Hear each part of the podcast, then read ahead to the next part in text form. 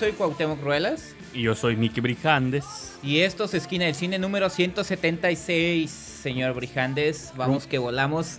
Rumbo a los 200. Rumbo a los 200. Y en ese camino hemos estado teniendo invitados en este programa y hoy no es la excepción. Y tenemos con nosotros al señor Javier Espinosa. Un aplauso para el señor Espinosa.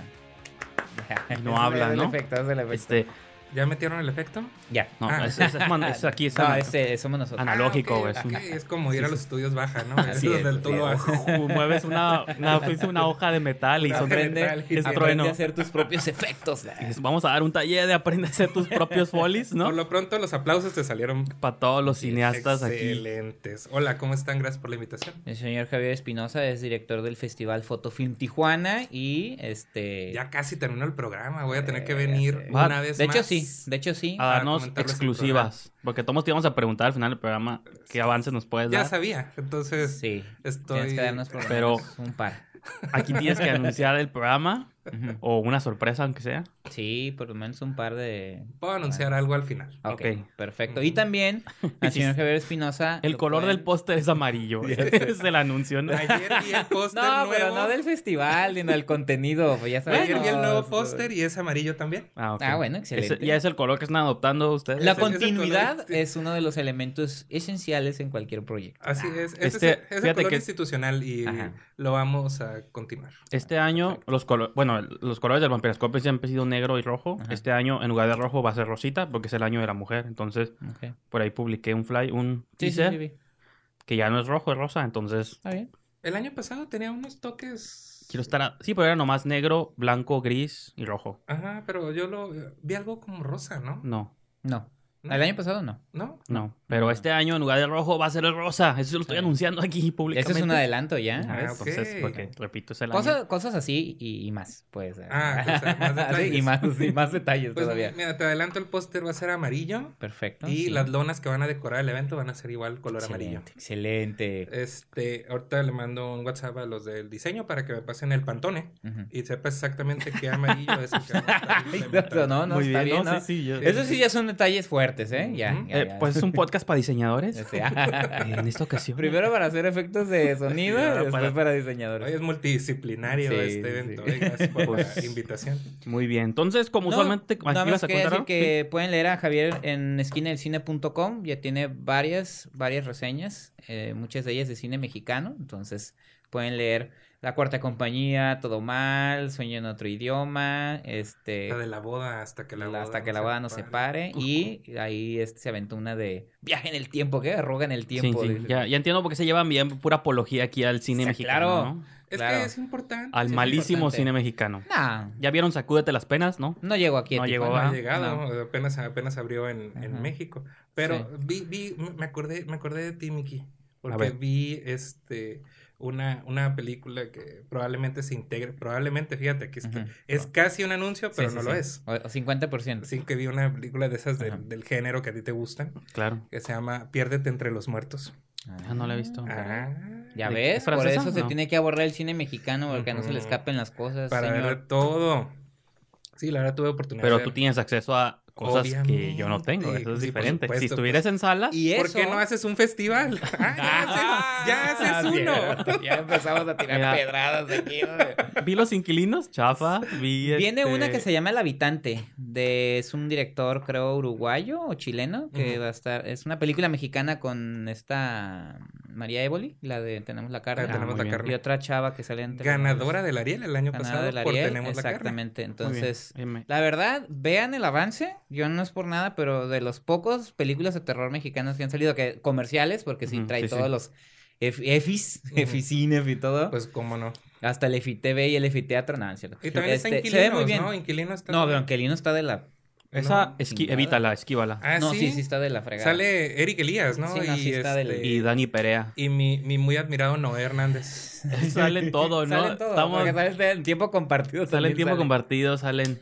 Pero el Tenemos la habitante, sí, vean el avance. Ojalá y llegue a cartelera si tiene ahí programado. eh, hablando de películas de terror, pero bueno. Este, Esas sí las veo, mira, yo vi Vuelven, vi Sí. la ¿cómo llama? La Legión Salvaje. Sí. Las de terror sí las veo, no importa su nación. Pero Mugen es de terror. Yo creo que demás, está muy mal marketeada porque sí, pues es, es, una es- fan- es fantasía. fantasía. ¿no? es horror Es género, infantil. ¿no? Bueno, el horror vive en una situación horrorosa, eso sí, Sí, te lo pues, creo. Es una... Sí, ah, sí. o sea, entra ya en, en Oye, horror. sí, es, am- es ambiguo, es ambiguo. Sí, cómo se expande el género. Es... Pues bueno, vamos a pasar a una conversación. Ya ven que yo traigo la información americana también la semana pasada. Bueno, hoy se concluye el Cinema Con.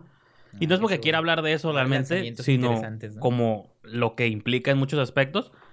Eh, realmente es una convención que se hace, mm, bueno, no sé si sea abierta al público, no creo, pues digo, eh, fuera de que compres tu boleto y vayas, pero es más que nada para exhibicionistas y exhibicionistas, sí, van, con sus exhibidores, perdón. Van en paños Sí, sí, van menores. todos con gabardinas, café, No, se las ataqué saben. de- más que nada, porque es más que todo, señor. Sí, exhibicionistas. Entonces, este, sí, es para los exhibidores, ¿no? Para Los, los que, los que tienen cine, los que están viendo para dónde apunta la chancla en cuestión de tecnología. De las, bueno, de los de todo. Pues es- Sí, porque güey. de hecho sí van las compañías también, las distribuidoras, y presentan como clips, avances de lo que están por estrenar, que son las cosas. Entonces, el sitio web de Grab, o ah, TheGrab.com, este, recopila según como las siete cosas más importantes para ellos de qué fue lo que se vio ahí.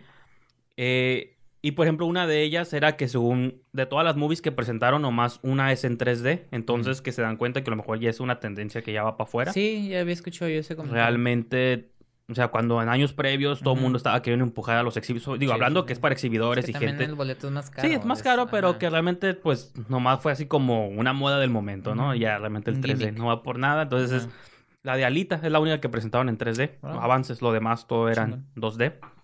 Eh, eh, uno de los momentos, según más emocionales, fue la despedida casi casi de Fox. Ya casi diciendo, este es el último año que nos presentamos como Fox. Sí, pues sí. Hicieron un reel de los 80 años de historia con Ay. clips de...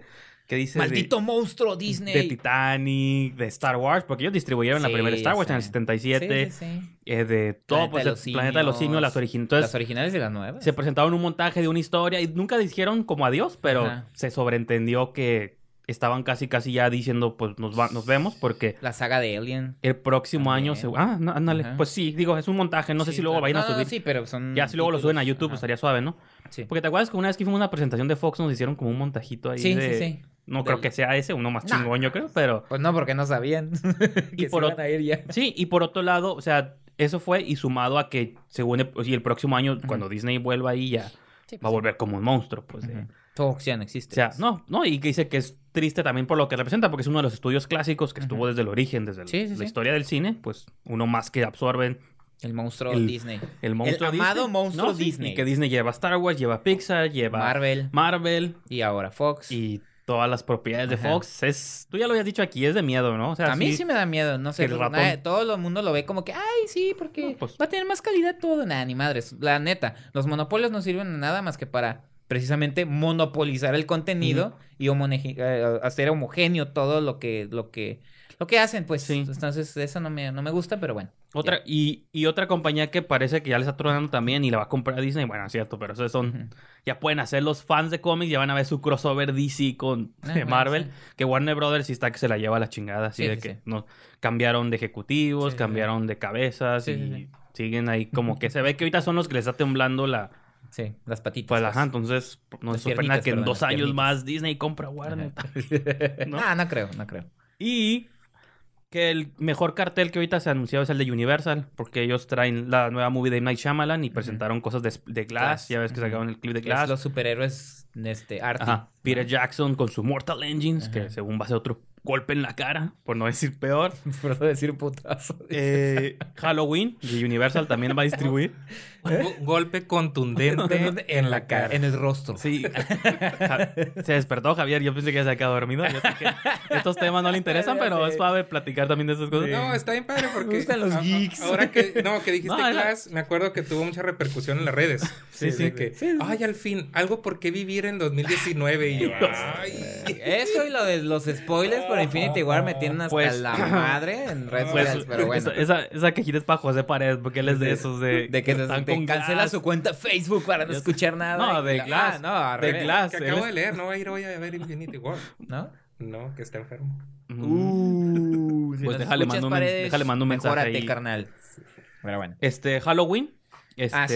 de Que ya habían pues, mostrado unas imágenes de la máscara como... Muchos de- y ellos Ajá. mostraron muchos clips que todavía no hemos visto. Ahorita voy a hablar de uno Todos específico. esos Blumhouse, ¿no? Sí, es Blumhouse, pero a Ajá. Blumhouse, acuérdate que le Sí, sí, sí, distribuye con- Universal. Ajá. Y la nueva película de Damien Chazelle, que es el niño dorado, que es Ujú. el primer hombre. Es de Neil, la, el biopic de Neil Armstrong, el primer Ok. hombre que pisó la luna. Pues Ok. entonces, Con, Con Ryan, Ryan Gosling. Ryan Gosling Sí, como, sí, sí. y dirigida por Damien Chazelle, que a mí sí me emociona porque pues Sí, ya, sí. Damien Chazelle es, demostró Ganador del. Oscar también, hay que Así decirlo. Demostró que sabe. Oscar, ajá. Y, Entonces, y pues- director de Whiplash. Ajá. Ajá. Y pues, ¿qué más? Pues esos son como de las noticias más relevantes. Ajá. Y pues de todo este, cosas que se anunciaron, hubo un anuncio muy específico que yo quiero comentar y me voy a poner un poquito personal y emocional, pero espero que me, que me acompañen en este viaje, ¿Hay música de fondo? tanto como ahorita voy a poner unos violines de fondo, tanto ustedes dos como el resto de la audiencia. Este, tengo estos sentimientos encontrados que, digo, Sí. esto es el foro para comentarlos. yo, como los que me conocen, los que han escuchado, saben que yo soy muy fan del cine de terror, Ah, entonces... sí. Claro. Ah, yo siempre he considerado que hay tres movies que marcaron. No son mis favoritas, o tal vez sí, no lo sé. Y tampoco son las que siempre menciono, pero son como creo que tres movies las que definieron mi manera de percibir el cine de terror, ¿no? Eh, una de ellas fue La Noche de los Muertos Vivientes, de Josh eh, Romero. George Romero, que ya descanse en paz. Y bueno, y también, y otra de ellas es La Masacre en Texas, de Toby Hooper, que también También descanse en paz. ajá. El único que queda vivo de esa tercia y que siento que es para mí una de las terceras, la película que me ayudó a mí un poquito como a entender que el horror podía hacer un montón de cosas, Ujú. es Suspiria de Dario Argento. Ah, para mí ok. esa es la movie. De- O sea, ah, pero sí dijiste que ibas a hablar de... creo que una combinación, sí. por Luca Guadagnino, ¿no? Entre las tres, para mí es una combinación. lo- Las tres tienen elementos de lo que para mí puede, Sí. tiene que tener una buena movie de horror, ¿no? Incluso creo que se va hasta en un Get Out donde ves ahí el comentario social y Shape of Water que ves como este énfasis en estética que es muy de Suspiria. Entonces yo creo que son cosas que cualquier director que retome hoy en día pues es algo que siempre vas a poder construir una buena movie si te refieres como a estas a estas tres películas. Y también curiosamente La Noche de los Muertos Vivientes ya se le había hecho un remake en los noventas por Tom Savini. Masacre- buena, a mí me gusta mucho esa. pues sí, es diferente, es un take diferente, un poco más violento. Masacre en Texas ya se le había hecho un remake en el 2003 por Marcus, Marcus Nispel y Planet. Platinum Dunes. Exacto, fue de las primeras que hicieron, Sí, que hecho, nos recién hicieron su compañía. Ajá. Si no, ajá, si no fue la Y primera. después fue Viernes 13 y después eh, Sí, sí. Pesadilla en la calle. Y les todo. tronó el chango. Sí. Ahorita están volviendo ya con Quiet Ajá. Place. Y pues finalmente este 2018 sale la tercera de estas movies que han arruinado mis personajes. Como dicen, ¿no? sí. Eh, que este año se estrena un remake de Suspiria. No era la que hacía falta de estas tres Ujú. que se rehiciera. Ajá. Y lo que... Fíjate, donde tengo esos sentimientos encontrados es que obviamente está... Yo siento que Suspiria es una movie que... No quiero ponerme purista de que es intocable, porque cómo se atrevieron. Pero yo digo, ¿qué puedes aportarle si la original ya, ya hizo lo que tenía que hacer ese tipo? Porque en sí la trama no es tan compleja. Es chica, va a escuela en Europa y resulta que es una escuela de brujas y hay muertes y ya, punto. Es un plot de tres líneas. Pero ¿Qué el más? estilo. El estilo de dirección de Darío Ah, Argento, sí, lo visual, la música de Goblin, todo esto con es- atmósfera. Entonces, Luca Guadagnino no va a hacer eso, va a hacer otra cosa completamente opuesta. Mm. Y... Pero me tiene intrigado porque como el director de Call Me By Your Name Pues se va a parecer a Raw, ¿no? va a ser... Pues europeo. Pues es italiano, si alguien lo iba a hacer, pues es está bien que lo haga digo, digo. un italiano. Pero no sé su estilo... Mira, no prefiero que sea él a que sea un director como los que utilizó Ah, sí, Michael Mar- Bay en sus primeros Marcus remakes. Nispel, ¿no? Marcus Nispel o Sam Bayer y todos esos. Marcus Nispel era un estupendo director de Sí, Sí, videoclips. y Sam Bayer también, Ajá, pero pues pero- a la hora de dirigir una movie no la armaron. No, pero digo, eso es lo que metí a mí como en el borde de que... es- digo, siento que es una movie que no aporta nada. El cast está suave, o sea, yo soy fan de Dakota Johnson, de Chloe Tilda Moretz. Swinton, de Chloe Moretz. Ah, sale Jessica Harper, que es la protagonista original, aquí ya sale como una de las matronas. Ok. pero- Ah, no sale otra vez de protagonista. No, pues no, ya. no en, da est- el, en este. ya no da el papel. en este ambiente- Mesa. Ah, en este ambiente telenovelas. de juve- como Hollywood Sí. es de los jóvenes, ¿no? Entonces, Ya tienen sé que ser ¿Cuál es protagonistas. tu problema con Luca? Es que es homosexual, ¿verdad? pues Es- sí, no sé si es o no es, porque No. No he visto el resto de su filmografía. Nada que ver. no, ni al caso. pero- No, bueno, a lo mejor, ya poniéndome prejuicioso, a lo mejor me conviene más que sea porque ese, como ese flair visual que no le puede dar un hetero, a lo mejor él Ajá. se lo puede dar. Pues, sí, pues. Pues Call Me By Your Name está muy colorida, muy, Ajá. muy visualmente interesante. Nomás es lo único que tiene. Y es otra sensibilidad. Y ves también, muchos- La visión que tiene este director. Entonces, no, pero sí es abiertamente homosexual. ¿De Eso veras? Lo No leí en sabía. su biografía. Ah, dijo, a lo mejor nomás porque es italiano, yo no quiero asumir luego Darío Argento también, yo no, yo siempre pienso también que los italianos, los europeos son, no se definen, ¿no? Es como, ¿Qué, qué hay ahorita en el banquete? A, No, a eso le lo- entramos. pero, yo lo com- ay, pero yo lo comentaba por que eh, Mickey menciona mucho de Ajá. es que es mujer y porque Ajá, tiene que ser ajá. mujer, Ah, no, sí, yo, yo sí vivo muy marcado por los sexos. O sea, a mí Sí, yo... digo, para mí eso, ninguna de las dos cosas tiene absolutamente nada, nada que que ver, ver. pero bueno, es cada, mí, la no, visión sí. de cada director y es para mí son cineastas. Pero y- I Am Love, por ejemplo, de Luca es sí traigo muchos es lo que te iba a decir, ¿por qué no ves la primera película de... ¿Es la primera o la segunda? No, es la tercera. Tercera. Pues es una trilogía, ¿no? La que Ajá. según Y cerró. luego la otra con Tilda Swinton y Dakota Johnson Ajá. es una preciosidad. Se llama A Bigger Splash Ajá. con Ralph Fiennes. Sí, es sí. una película magnífica. Yo creo que es la mejor de él. Entonces, creo que ahí te vas a dar un poco. Te vas a orientar sobre su estilo visual y sobre todo lo que le puede aportar a. Es que más bien es eso de que, ajá, no, obviamente nomás he visto Like Call Me By Your Name, no es como que diga que ese estilo no le va a la movie, sino es muy distinto a lo que... Me interesa saber qué es lo que él está poniendo sobre la mesa, pues, ¿no? Porque la movie, bueno, en IMDb tiene tiempo de duración de dos horas y media, entonces va a ser como un épico... Acuérdate. No. Si la, la historia está bien narrada, el tiempo. No, por ser eso, cuatro, no, cinco, por eso. A lo que voy es que, por ejemplo, a mí me gustó mucho la de La cura siniestra del año pasado, Mm. que es así como muy y duraba, y épica. duraba, y dura Ah, también como dos horas y media. Y son esos movies que te llevan en un viaje, ¿no? De dos horas y media que... Como la que vamos a hablar hoy, Sí, ¿no? Es- Pero... Ah, no es Sí, cierto. La épica de superhéroes. No, yo no estaba criticando el tiempo de duración, sino que cuando duran mucho es una de dos. O te aburren o te llevan por un viajezote Ajá, de dos horas que y no media. que termine. que están suaves. Ajá. Como Terry Gilliam. Me acordé No, ahorita pues, con películas sí, todas claro. fumadas que sí te Sí, llevan o sea, a mí me gusta mucho. Pulp Fiction. Pulp Fiction dura dos Ah, horas sí, 40 cierto, y sí, la aguantas, pues. O No, sea, Pero sí. entiendo, entiendo. porque te tu- lleva, pues. Entiendo tu punto, Mickey, porque, por ejemplo, yo no sabría qué, qué quisieran hacer con American Psycho, que es mi película favorita. Ajá, sí, sí. Ok. Y creo que la versión que hizo Mary Harron en el año 2000 Está bien, con Christian Bale ¿no? Es estupenda y es muy fiel al libro, porque el libro también me lo sé casi a Que decían que, decían que era infilmable, ¿no? Ajá, sí, entonces Pues tuvo que llegar una directora. tuve A ahí- hacerla. Ahí está. Tuvo ahí que llegar un cineasta competente, señor. Una Un directora. cineasta competente. A contar una historia de hombres, ¿no? Y que adaptar el libro dos guionistas Sí. mujeres. Bueno, Brett, pero Brett Easton Ellis es gay, ¿no? Es gay. Entonces, por eso sí coincidía una sensibilidad femenina. Y un autor gay. Salió una buena película, claro. Claro, claro. Que habla sobre la masculinidad tóxica, ¿no? el exceso de testosterona. Y que dicen que está basado en como en... No, dicen que está basado como en Trump, ¿no? Hasta cierto punto, como esa generación Son de... Es- yuppies, es esa pues. generación, son es- yuppies. de los- Ajá, de- yuppies. los 80. Yuppies Ajá. ochenteros. Ajá, Ajá. sí, sí, sí. Es totalmente esa generación. Sí, sí. Eh, lo- los, Los corredores de bolsa. los Sí, predecesores de los mis reyes. La coca y Sí, todo. sí, güey, los trajes chingones. Fiestas salvajes. Así es, entonces yo... eh, ¿Pero a poco es tu muy favorita así en la historia? ¿Fuera? eh, es American Psycho, Ahora, es mi película una favorita película de terror muy bien. de toda la vida. Entonces, eh, es como... No es terror. Es género, es género. eh, sí, entra, entra en... ¿Ves que es ambiguo? Todo entra, todo entra. No, entra. No, me acuerdo cuando en, la- en el año 2000 que la que el- yo la compré en VHS. Este, Uh. sí, pues todo Sí, el, DVD todavía, apenas estaba entrando. Hasta el 2004 dejó de hacerse el Todavía nos aferramos a nuestras cintas los- magnéticas. Así es. Entonces, eh, para promocionarla en México, en, el póster, el primer el primer cargo, el primer título era para Willem Dafoe. Ok. Willem sí, sí, Dafoe sí, y luego en chiquito Christian Bale. Sí, porque no era No, famoso. Y era como, come on. o sea, Y en el puede. ni venía él, ¿no? Porque no hace el cuchillito, creo. No, en esta sí, venía él, pero venía. decía Willem Dafoe en grande y abajo era como, ¿cómo? Pero obviamente entendí que era porque Sí, Willem claro. Dafoe ya era un actor reconocido. ujú. Este, Sí, pero era pues- una manera de vender la Ajá, película. sí, sí, en los pósters así Era estaba. Cristo, ¿no? En la pasión, ¿no? ¿Cómo se llama? No, la de... ya había salido la de Spider-Man. La tempestad. No, en el 2000 cuál? no. En... No, en ¿con 2000. American Psycho? En el 2002, ¿no. ¿De qué American Psycho es? es del 2000. Ah, no, entonces no. Spider-Man es 2001, ¿no? 2002. Ujú.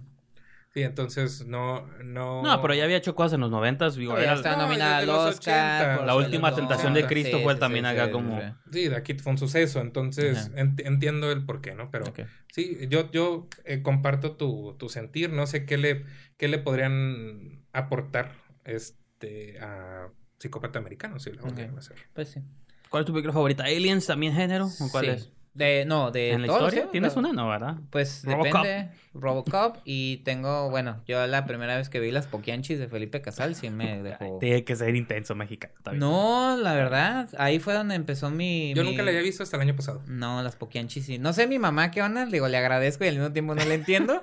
pero me ponía de esas, sí, ponía las Poquianchis. Mi mamá no me dejaba ver esas películas. Mi mamá me puso El Exorcista, las Poquianchis, eh, Aliens de James Cameron, eh, Terminator, la- todo, todo, todo. Entonces, el Apando, o sea, la llegué a ver de niño también. Ah, no, esas no se podían ver en. Ah, y también una que me encanta, que también la vi de niño, fue Los Albañiles de Jorge Fons. Los Albañiles, señores, no el Día de los Albañiles con Alfonso Sayas. Un Los Albañiles. Ni la toalla viendo. del mojado. Ni la toalla del mojado. No, los albañiles de Jorge Fons, de una novela precisamente de Vicente Leñero. Vicente Leñero. para que la vean esa.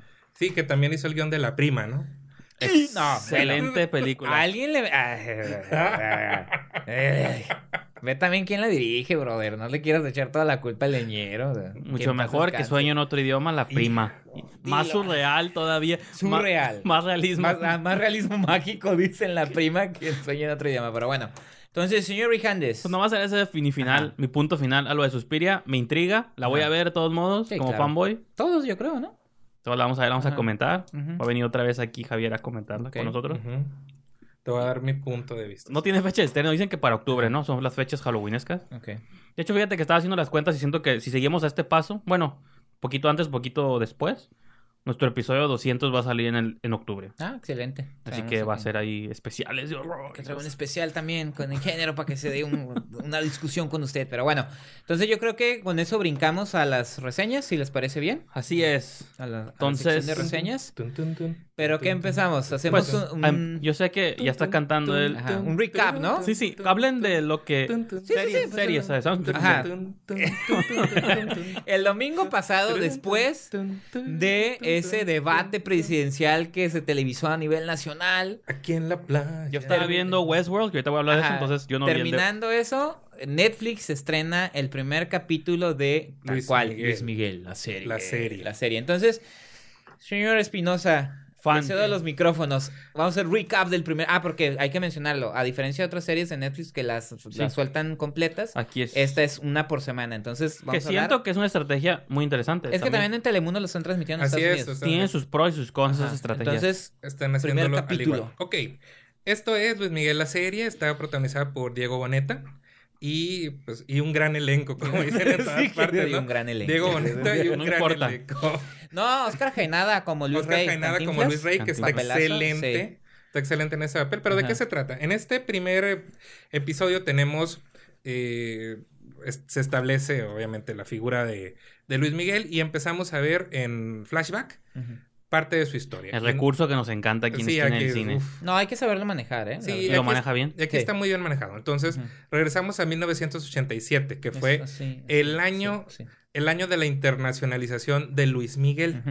¿Por qué? Porque cambia de disquera y empieza a hacer mejores discos. Es cuando deja Emi Latin y, en- y brinca a Warner. ¿Te refieres a música o al contenido música. material del vinilo? Nah, no es cierto. este, eh, entonces cambia de disquera y, en es, y es cuando despunta, ¿no?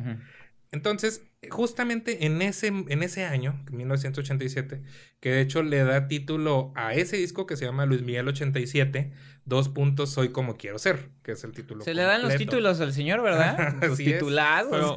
Una, una duda muy grande que tengo. ¿La serie aborda el- la filmación de Fiebre de Amor o no? Es que es el primer capítulo. Fiebre de. Amor Porque es del creo que eso- 89. ¿Sí? Y Pues este, sí. es- ahí viene esta entonces. semana fue del 87. Ah, ok. Sí. Ok. Sí, es del 80, según yo era del 86, pero... ¿Qué cosa? Fiebre de Amor. ¿89? ¿No Fiebre de Amor es después? ¿Sí? Ok. Sí, Entonces, búscalo, búscalo y corrígeme. sí, por favor. cuando lo aborde voy a ver la Sí, serie. sí. Porque yo tengo el soundtrack de Fiebre de Amor. ajá. Y- Digo, ah, ok, fue el primer CD que compré. Déjame te lo aclaro. No, no, está bien. Es que yo, según yo, era... Ok. A lo mejor vi el 6 al revés y era un 9, perdón. Ajá. Es que ves mucho de terror, por eso Sí, ya sí. lo estás viendo ahí. Seis, seis, seis, tergiversado. seis, sí.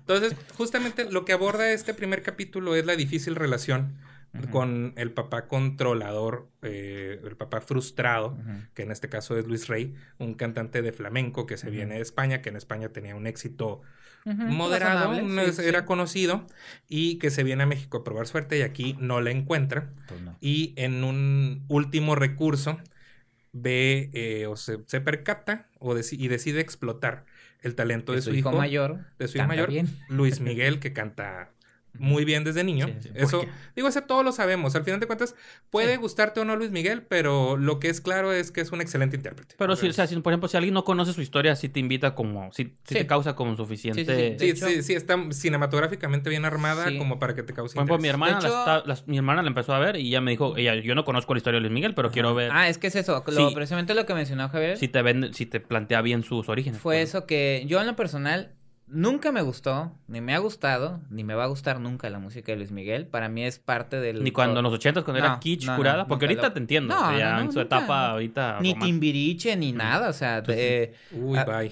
Tú no, eras- no, lo digo... Tú eras rockero, ¿no? Tú puro... el tri. no, Puro nunca- maná. Puro Nunca- maná. Sí, rockerísimos de maná. Maldita no, Fíjate vecindad, que curiosamente nunca he sido muy musical. O sea, Pachuco. me gusta la música, pero soy muy... Sí, sí. espe- Escucho cosas muy específicas. Este... Eugenia León. No, no, no. O sea, incluso pueden gustarme canciones de una banda, más no la banda completa. Danny Ocean, ya comentamos hace rato. Exactamente. bueno, este, aquí lo interesante es eso, pues, eh, eh, la manera, digo, no puedes negar que es uno de los intérpretes más importantes, también por la manera en la que se ha dado la música Es en nuestro México. Frank Sinatra, ¿no? Es la música en México, no hemos tenido un, un desarrollo muy importante en música, creo, en México. Este, y No. ese fue un- como de las figuras más importantes. No, pues Raúl Velasco, gracias señor sé. Raúl Velasco por darle en la madre a la, la cultura musical en México. Pero por eso existían bandas como Maná que decían que rock, dicen que rock todavía. Pero, y Alejandra Guzmán, la reina de rock. Pero, Ahí sí no te. Caifán. no, Fanes, pero aquí caifanes. lo, aquí lo interesante es, este, la historia de Luis Miguel eh, sí es material perfecto para hacer una serie dramática. Sí, que aparte La verdad, o se ha abordado en libros y Ajá, han dedicado ajá. muchísimas es cosas. polémico, es, in- es Entonces, en- misterioso. y- En- Sus- aborda sus relaciones amorosas y todo. Sí, sí, sí. pues de hecho, de hecho es el, es el, el- el- la columna de este capítulo justamente es una relación amorosa que tiene con una fotógrafa llamada Mariana Yazbek, que eh, número uno tenía una ella era la encargada de producción del video del videoclip cuando calienta el sol. Entonces, Luis Miguel se prendó de ella y dijo, sale en el video. Sale en el video porque su hermano era el fotógrafo del video. Entonces, el video está dirigido por Pedro Torres. Y eh, sale en el video, empiezan un romance, lo cual es este, contrario a los planes que tiene Luis Rey, papá, Claro. o sea, Luisito Rey. Y eh, hace todo para impedirlo. Entonces, ahora se puso de moda un meme que dice, eh, en una entrega de premios está, hay una foto de, de la, del periodo de tiempo que aborda este capítulo, Sí. en el cual sale Luis Miguel con Sacha. Y Ah, sí. dice el meme, Mariana Yazbek debió haber estado ahí. Es Todos cierto. somos Mariana, ahora sabemos qué pasó. Entonces, que también fue portada de Eres y todo ajá, eso, pues ¿no? de, de- de- justo de ese encuentro derivó la, la portada de... Y de por ejemplo. ¿quiénes son, si no sé si tengan el dato o no, los guionistas, dónde sacan historia? Hay una El director es Humberto Hinojosa. pero hay una biografía. Marte. No, bueno, pero hay una biografía de Luis Miguel o, Está está- basado, eh, dice al final, o de rumores o todo está esto basado está- en todo. Está basado en eh, libros escritos, Ajá. en artículos, en libros escritos sobre Luis Sí, Miguel, sí, sí. obviamente, Ajá. artículos y sobre este, entrevistas. Ok. Aparte Luis Miguel y Luis está Miguel vivo. está involucrado No, ya está vivo. digo, no directamente. de hecho, hasta tiene un cambio. No, yo sé, pero que él no quiere, a lo mejor no quiere dar. sí. No, es, es la serie, pero sale Ah, ahí. ok. es Él la sale serie en la probada. Ah, no, serie, yo no, sale. no, sí, yo pues no, no No, la no sale como la serie de Lupita D'Alessio que Ay, rompía, rompía la escena y es como... Y Lupita decía, esto estuvo muy mal. Yo lo recuerdo. Esos son, el, esos son herramientas Recursos, recursos culeros. Sí, algo, entonces pero- Luis Miguel sale discretamente un Sí. tipo Stan Lee en los Avengers. Menos, ¿no? Es, un menos, cachito, es como, si, si parpadeaste te lo perdiste. Ajá. O sea, sale justamente en la Baby O de Acapulco, que es donde él hacía sus fiestas, porque sí, él vivía en Acapulco. Entonces, creo que es un excelente arranque.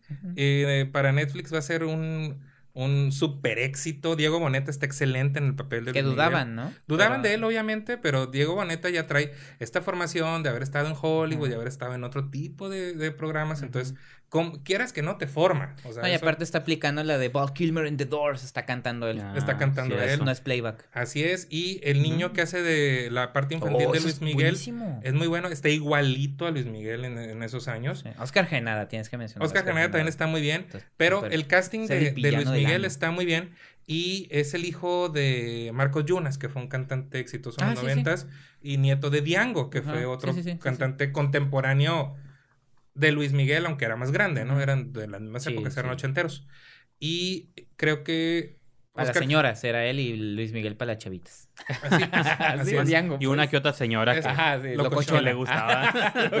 sí, sí, sí. Y Oscar Janeada está inmejorable, ¿no? Sí, yo creo que va- ese güey pinta para el villano del año en televisión. Pues entonces sí le ven Sí. futuro a la serie, ¿no? Por lo visto. Totalmente, pues totalmente. veo que se Ahí te digo y bien. repito, Humberto Hinojosa dirige todos los capítulos, que es el director de Camino a Marte. Que no es muy buena, pero... Pero aquí al señor Rijan sí le encantó.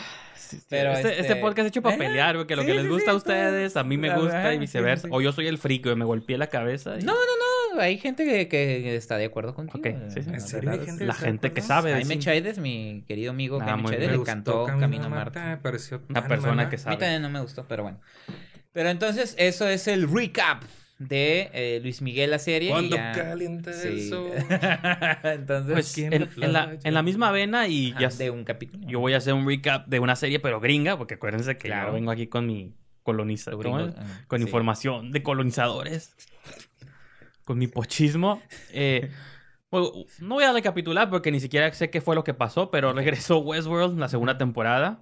Los que llegaban a seguir mi extinto programa llamado Horror Ahí 24. hacían una recap todos Ajá, los días. este coincidió. Hicimos como 14 o 15 episodios, Sí. pero coincidió esa corrida con. Tantos episodios tuvo, creo que no Sí, tuvo sí. 10, ¿no? Nos cancelaron, ¿no? Al, quince, ¿Westworld? al quinceavo. No, del podcast que hacía yo antes con Jorge Guevara, que era de Ajá. puro cine de género. Ah, no, me refiero a que estuviste, pensé que eran 14 dedicados a Westworld. No, no, no. 10 de los No, o sea, capítulos y 4 especiales. Era como una estructura como Sí. este show, hablábamos de los estrenos, pero también había una sección Ajá. donde comentábamos de Walking Dead y cosas que veíamos en tele, entonces coincidió ese programa con eh, la primera temporada de Westworld, casi, entonces casi todos abordamos, pues íbamos platicando semana tras semana en qué se estaba quedando y por qué nos tenía picados. Eh, pero por cuestiones de producción y de lana, porque fue uno de los proyectos más costosos de HBO, Ah, se yo pensé- tomaron yo pensé que Horror 24. no, también fue uno de los proyectos más costosos para Telenú. Este, eh, Westworld se brincó un año, no salió en el 2017, o sea, salió en el 16, que fue cuando hicimos el Ajá. programa. En el 17 no hubo nada, y hasta ahorita apenas en el 18 Y sale la segunda se dio temporada. cuenta, ¿te fijas? Yo sí me di cuenta, lo sufrí. Como le pasó con Game of Thrones, Game of Thrones, 12 meses. Game of Thrones salió en el 17, no va a salir ahorita en el 18. Y hasta el 19 su última, última temporada, ¿no? Ajá. Entonces, pues, son como trucos. Una, para que la gente siga picada por un año más. Y dos, pues porque ya también HBO se está quedando sin propiedades. Una vez que se les acabe Game Eh, of Thrones, están esperando que Westworld sea su vaquita de dinero o su gallina de huevos de oro.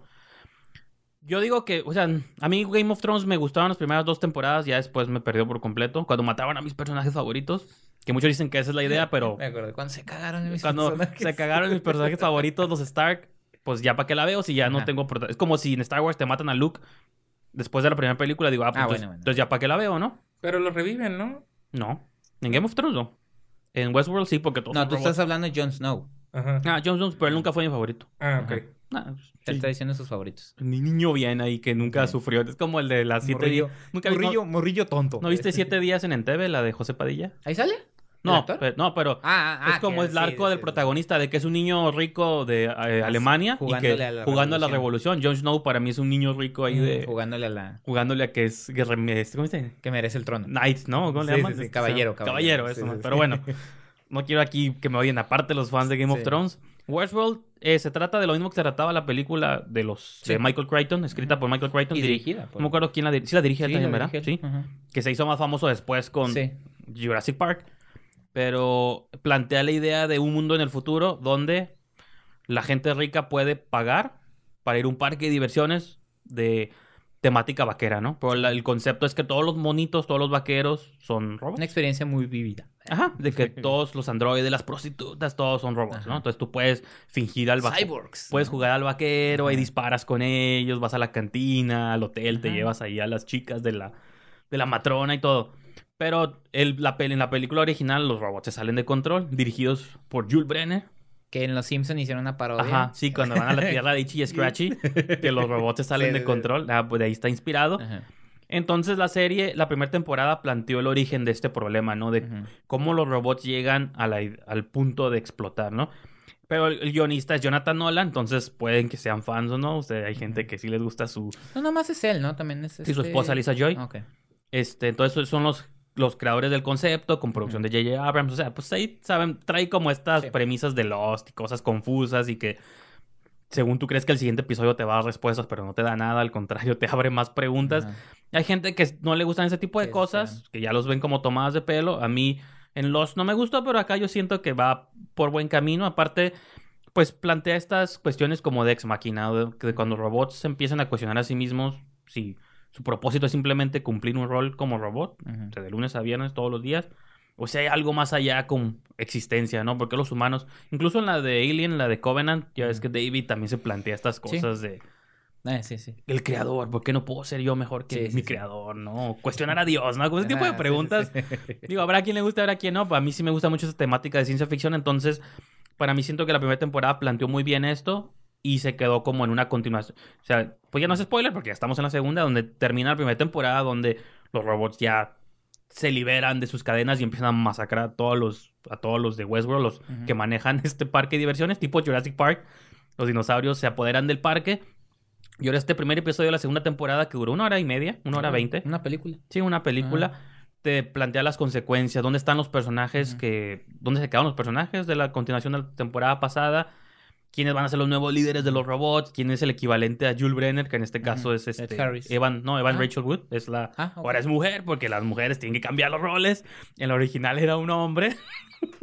Ahora es ella. No, Ed Aparte. Evan Rachel Wood No, tiene es- un toque andrógino también. Sí, sí, está entonces- curada. No, está muy... Y es una buena actriz. No, estoy exagerando, está Dato curada. curioso. Está- No, no, ella de dato niña era curioso. excelente. Salió en una- Talentosa, salió dato curioso, Sí, salió en uno de mis programas favoritos de toda la vida que se llama Once and Again. creo que ese dato Ah, es sí. muy importante. Ahí, ahí ella es- hizo su debut y era... Hay una película de Netflix con, con Ellen Page que se llama Into the Forest. creo. Ah, Son sí, dos sí, sí, hermanas. que Está en Netflix, de Es hecho. como un post-apocalipsis Está en zombie, Netflix, ¿no? pero sin zombies. Está curada esa muy Y sale Evan Rachel Wood. Evan Rachel Wood y sale Ellen Page, son como hermanitas, ¿no? Y tienen que sobrevivir un apocalipsis. Es más como las tinieblas, de que nunca ves qué es la cosa que está afuera, pero tienen que Ah, y ahí sí está bien logrado, ¿no? Como las tinieblas. Ah, porque... Ah, sí, ahí sí. Ah, ok. A mí sí me gustó. Bueno, a mí tampoco. que la Uy, chinga. aquí nadie se pone de acuerdo. ¿No te gustó tampoco? Las Sí. tinieblas a mí sí me gustó. Ay, Bueno, como Into Ah. the Night. ¿Cómo se llamaba? No. No. It Comes at Night. Ah, Viene de noche. Híjole. Como eso, pero curada. Pero bueno. Pero bueno. Sin, sin Ah, la sensación de que te toman el pelo. Ah. Ah, bueno, el- ya Westworld, lo único que creo que lo que hizo este episodio fue más que nada como plantearte dónde están los personajes. También sale Tandy Newton por ahí, sale Rodrigo Santoro. Ed. Harris. Anthony Hopkins. Sale- sale. Él Mm, ya no sale porque en la primera temporada tuvo fin su personaje, pero él salía en la primera temporada de Anthony Hopkins. Es lo, es lo que sé, o sea, nada más Sí, no es sí. el cast. Sí, acá, bueno, ya él salía en la primera, acá sale Ed Harris, que es como un humano que está perdido ahí entre los androides. Sale Jeffrey Wright, sale, pues tiene, sale el hermano, el tercer hermano de los Hemsworth, que es el menos popular. Ujú. No me acuerdo el nombre, pero es otro Como Hemsworth. son como los Baldwin en O sea, los no, 90. no es Liam, no es Liam ni Chris, es el tercero, Ajá. el gordito, ¿no? Sí, sí. ¿Y Sí, quién? porque los Baldwin deben tener un hermano gordito. Ale- ¿Sí? Sí, era el Alec cuarto. Ba- era Alec Baldwin, Daniel Baldwin, William Stephen- Baldwin. Steven ah, Baldwin. Stephen. Ajá. Y Daniel era el gordito. Ajá, Era el gordito. Pues bueno, es el Hemsworth. Gordito. Bueno, ni siquiera está gordito, pero en comparación de los Sí, otros. de los pues. es mamados. Thor, pues, sí, es sí. De hecho, en la- ¿se acuerdan de Thor Ragnarok cuando están recreando la obra esta él, de- ¿no? Es el que Ajá. interpreta a Thor y que es Matt Damon, es Sí, Loki. Ah, pues, ya estamos metiendo semillas de los Vengadores. ahí no, vamos, no, pero ahí bueno, nomás quería decir que estoy emocionado porque volvió Westworld. Es de las pocas series que sigo nuevas. Y, y está suave esta te- estrategia de semanal porque pues te mantiene picando. Pero a ver, levantó la mano más Javier. Sí, ¿en dónde la podemos ver los mortales? La pueden ver en HBO o si no tienen HBO, pues en cualquier sitio web, en Cuevana, en mispelis.tv. Si tienen en- Dish, si tienen el contrato Plus, pueden En descargar torrent, sí. HBO Go y ahí pueden ver la serie. Toda la primera temporada y los capítulos conforme van en sus torrents de cabecera, pues también. Yo tenía ese, pero ya después lo cancelé. Era demasiado pago para el contenido de Dish pedorro. Yo, yo, me sent- yo me sentía mal antes de piratear cosas, pero yo me acuerdo que una vez Vince Gilligan, el creador de Breaking Bad, dijo, Breaking Bad. Yo debo, le debo gran parte del éxito a Breaking Bad a la piratería, la dice, piratería. porque mucha gente, la gente que no vive en Estados Unidos la, la descubrió a partir de la segunda, tercera temporada en todo el mundo, y eso forzó una, que la quisieran expandir, Sí. y dos, pues a que se hiciera tan popular como lo fue. Entonces, digo, ah, pues entonces si Vince Gilligan avala la piratería, yo Pues debo... digo, hay, hay récords, ¿no? Al respecto. Sí, sí. Game of Thrones siempre lo rompe hasta de Digo, no, no, programas descargados Ajá. en torrents. no es tanto que avala la piratería, sino avala la manera en la que la gente busca ver la serie. Sí. No estar comprando el disco, sino la manera de verlo. Y no, no lucrar, pues, sino a fin de cuentas, por decir, yo que vi Handmaid's Tale, que es una de las mejores series que he Ah, visto, sí, sí. no, no, apenas la están transmitiendo en Paramount. Están- en está televisión, empezando ajá, en Paramount. Y yo, digo, tuve la oportunidad de verla antes, pero no estoy lucrando con ella. Simplemente tenía ganas de ver la No, y hay que ver ahora la Es temporada gran 2 de. Handmaid's Tale porque la, la, ahora sí que toda la premisa se acabó en el del, del Sí, libro, se acabó, se una- acabó en, en la primera temporada, aunque yo leí el libro, el libro es estupendo, Sí, este, pero se acabó con la temporada, así que sí. igual que Big Little Lies. Claro, exactamente. De HBO también. Correcto. ¿Y tú cuál viste? Este, qué? ¿De series? ¿Viste series? Ah, sí, bueno, ya. Sí, ok, nada más. No sé, ya, ya le di Para, Sí, para cerrar, ahorita que estamos hablando de series y ya irnos a la crítica, nada más, lo quiero mencionar porque sí está pasando, sí le dieron como mucho anuncio y de repente como que la gente apenas está enterando que por ahí está la serie, porque la están también en televisión en Fox, la están poniendo una vez a la semana, pero hay la posibilidad de que descargues toda la serie en Fox Premium y esta serie es una serie mexicana que se llama Aquí en la Tierra, producida por este Gael García Bernal y Kisa Terrazas. Y lo interesante de esta serie fue que Gael García Bernal la, se abrió una apenas, ¿no? La primera edición en Cannes, series Ujú. Cannes, donde están presentando. Creo que eso todo lo propició David Lynch con, con este Twin Peaks el año pasado, que hubo una puerta para presentar su serie. Sí. Y como que Cannes vio la posibilidad de presentar más series, más propuestas y hacer una selección oficial. Entonces, dentro de la selección oficial está Aquí en la Tierra de Gael García Bernal y Quisa Terrazas. Este, y lo interesante de esta serie, yo lo puse en Twitter en, en tono de broma, no, no despectivo, sino porque si iba por ahí dije, voy a ver mi House of Cards a la mexicana, porque a fin de cuentas la historia involucra eh, situaciones de la política nacional. Y también tiene un protagonista abusador de menores de edad, ¿no? No. Abu- Abusador de la droga y de las fiestas locas, sí.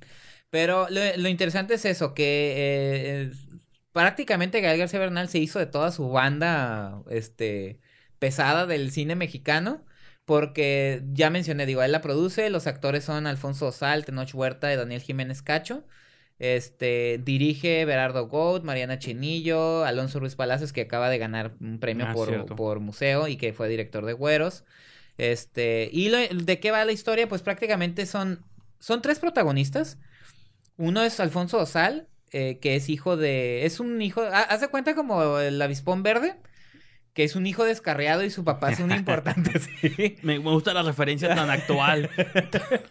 Entonces, él es, él es hijo de un... Perdón, y- está haciendo alegoría a Spider-Man en The Avengers. Ah, ¿Has visto sí. esta película muy vieja que se Ah, llama sí, ya tal? sé. Alien- aliens. eh. No, lo interesante, Alfonso Osal es hijo de un importante, es, ay, es como, como lo que son los fiscales en, en Estados Unidos. sí. Aquí es un investigador, es el que se encarga sobre crímenes dentro de, dentro de los este funcionarios. Que es este Luis Ñeco, que es un actor chileno. Actor chileno. Este, que pues sale. eh, Neruda, precisa- ¿no? Neruda, ajá, precisamente con Gael García Bernal. Que Mm. hace muy bien aquí el acento, sale de mexicano. Y ahí donde se conocieron, ¿no? Ajá, sí, es lo que yo también pensé. Entonces, eh, encuentra una situación bastante fuerte que involucra a Daniel Jiménez Cacho, que es el gobernador. No dicen exactamente, pero se entiende que es como el gobernador del Estado de México. Y este, cuando se lo va y se lo, y se lo dice, pues este. No, eh, no es un spoiler, porque a partir de ahí se, des- se desprende toda la serie que dura ocho capítulos. Asesinan al papá del personaje de Alfonso Sal. Spoiler. Eh, no, es como lo que mencioné con la película de Una Mujer Fantástica. No es un spoiler, es la, es la, la, la, la trama con la que despega la, la serie. Entonces lo asesinan, involucran, o sea, toman un chivo expiatorio. Y a partir de ahí, este, este hombre, Daniel Jiménez Cacho, no quiere detener su camino a la presidencia, ¿no? A, la, a, a ser candidato a la presidencia. Y aparte están construyendo un aeropuerto.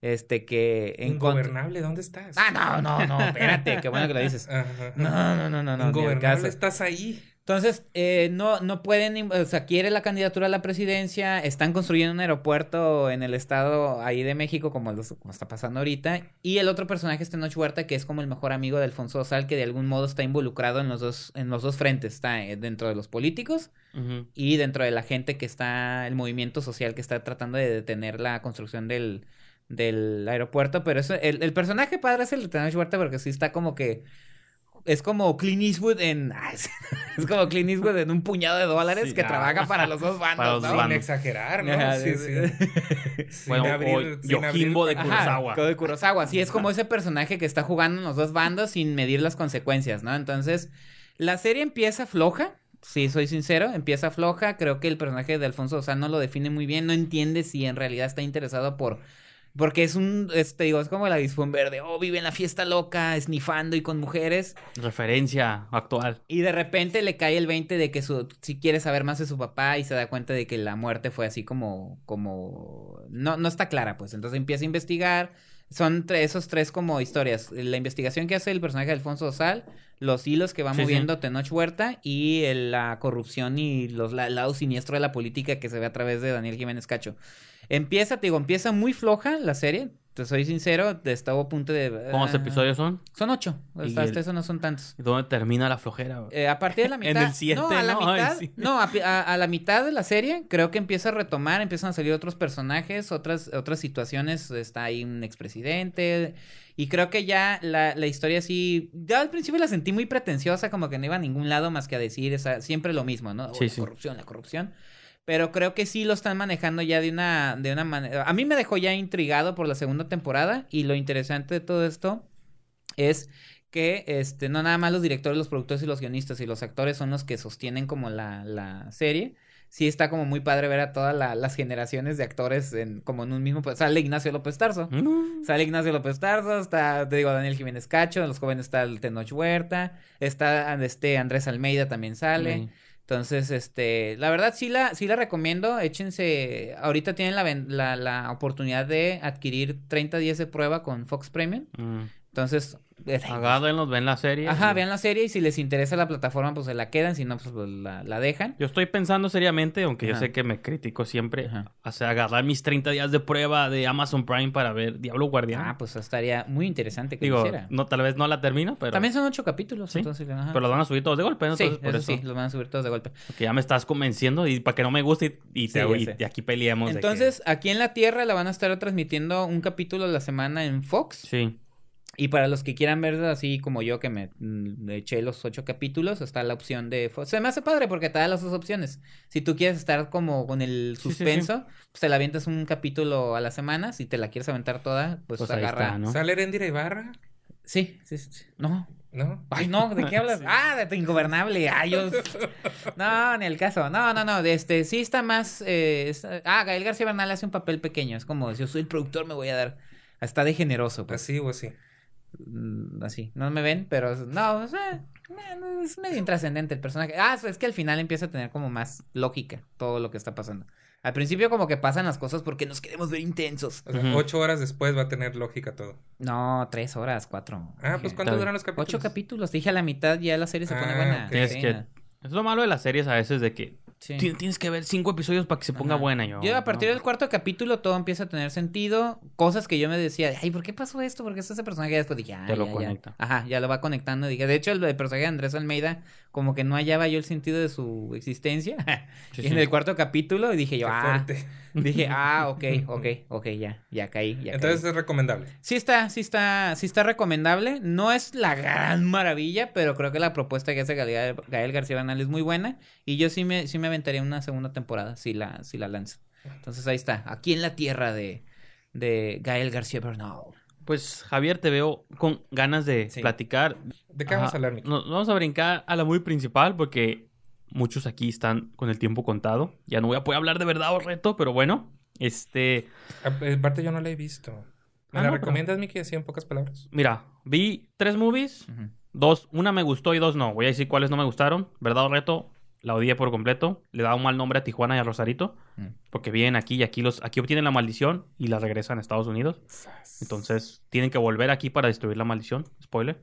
Porque estamos malditos. Vi siete días en el TV de Javier, de José Padilla y está así como a la mitad. Ni buena ni mala. Ah, del director brasileño. Hay mejores Sí. adaptaciones de esa De historia. De élite.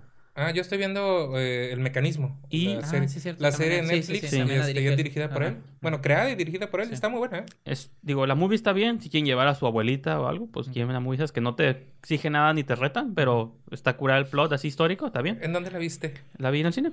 Está en ¿A poco Cinemex, está en el cine ahorita. Y finalmente la que sí está curada, un golpe en la cara, es la de Richard Linklater, la de...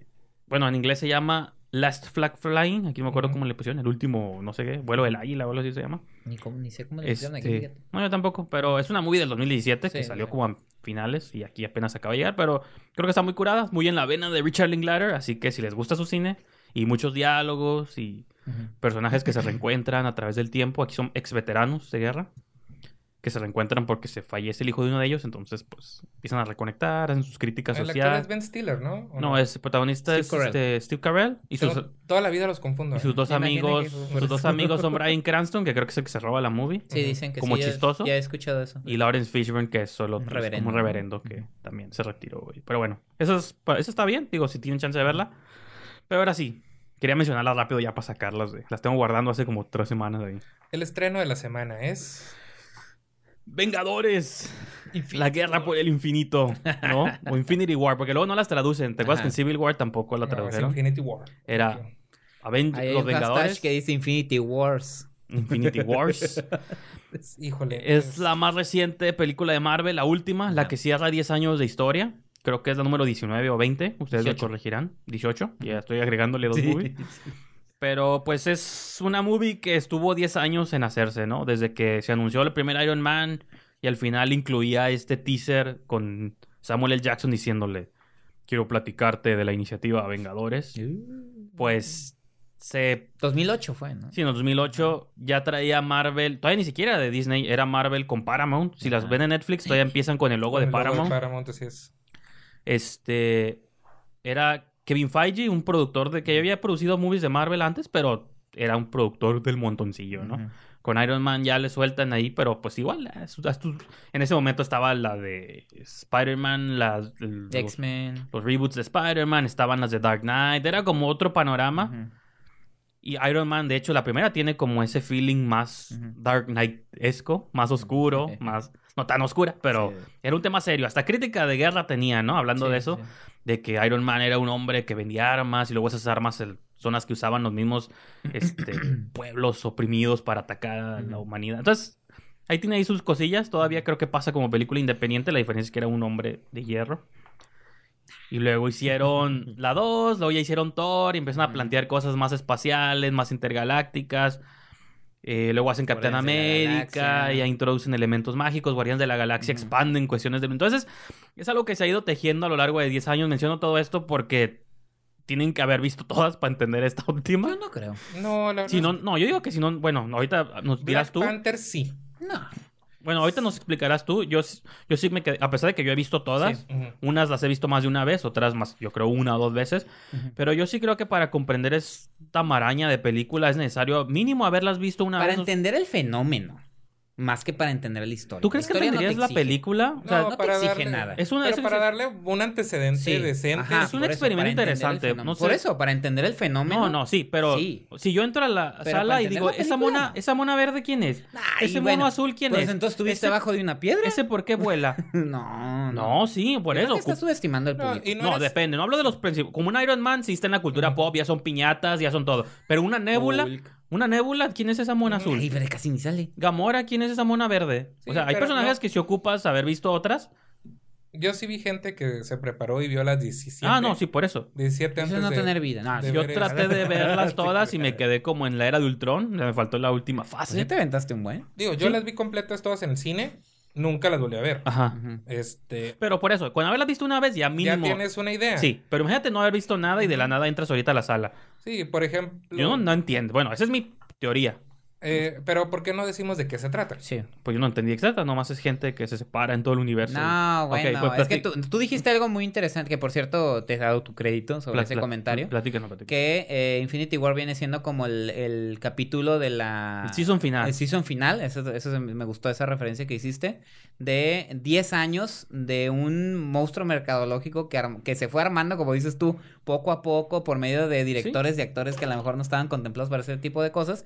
Son ya 18 películas, 17 previas, donde te van armando este rompecabezas para llegar hasta No, el y- final, donde van a unir a todos los No, y personajes. fíjate, y sí, sí creo ya para pasarte, digo, mejor hablas un poquito del plot, tú que sí lo entendiste. nomás, pues, este, yo sí creo que, así como la gente, no, chiste. espérate, no, me refiero a que, así como la gente que vivió en los ochentas, lo de Star Wars, un antes Ah, y un claro. después, en los noventas con Jurassic Park, Pues es un antes y un después. Es una década. Yo siento que en la historia va a recordar este momento, no la película, nada, el fenómeno, No, sí, el, fenómeno, Claro. como un antes y un después en el Sí, cine, sí. De cómo se hacía el cine antes, El cine comercial. Sí, por eso, el cine comercial. Cómo el cine comercial de antes se hacía películas individuales o ¿Cómo una, cambió el cine de uno, dos y tres. John Schnepp lo mencionaba, el crítico Ajá, y sí. cineasta, que antes eh, hacer películas, los geeks, hacer películas de Superman, de, de Batman era un proyecto Sí, sí.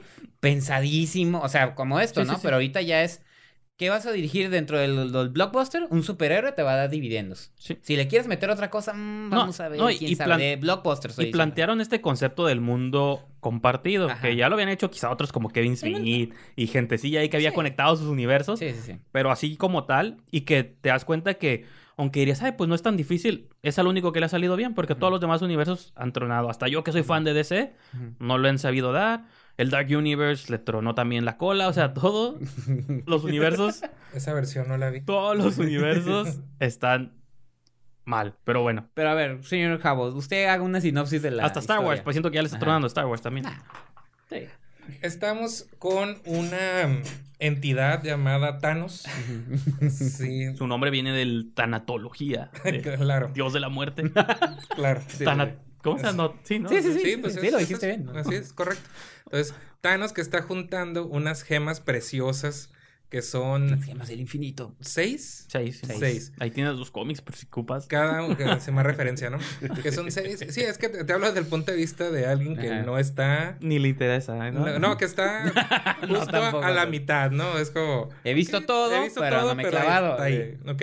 Entonces, está buscando estas gemas y eh, ahora sí que ya, ya tiene unas y le faltan otras y cada una tiene una capacidad especial para ir cambiando algo. en- Poder, tiempo, O sea, alma. Hay una de tiempo, del, alma, de la realidad, poder, de la sí. mente, poder. Son cinco. Ya hemos dicho poder como ocho veces. No, Poder, la- mente, alma. No, y del poder, ¿no? También. Entonces, tiene. Y una la tiene el Doctor Strange, Ujú. otra la Están repartidas en, en diferentes, diferentes planetas, de la planetas, Tierra. ¿no? sí.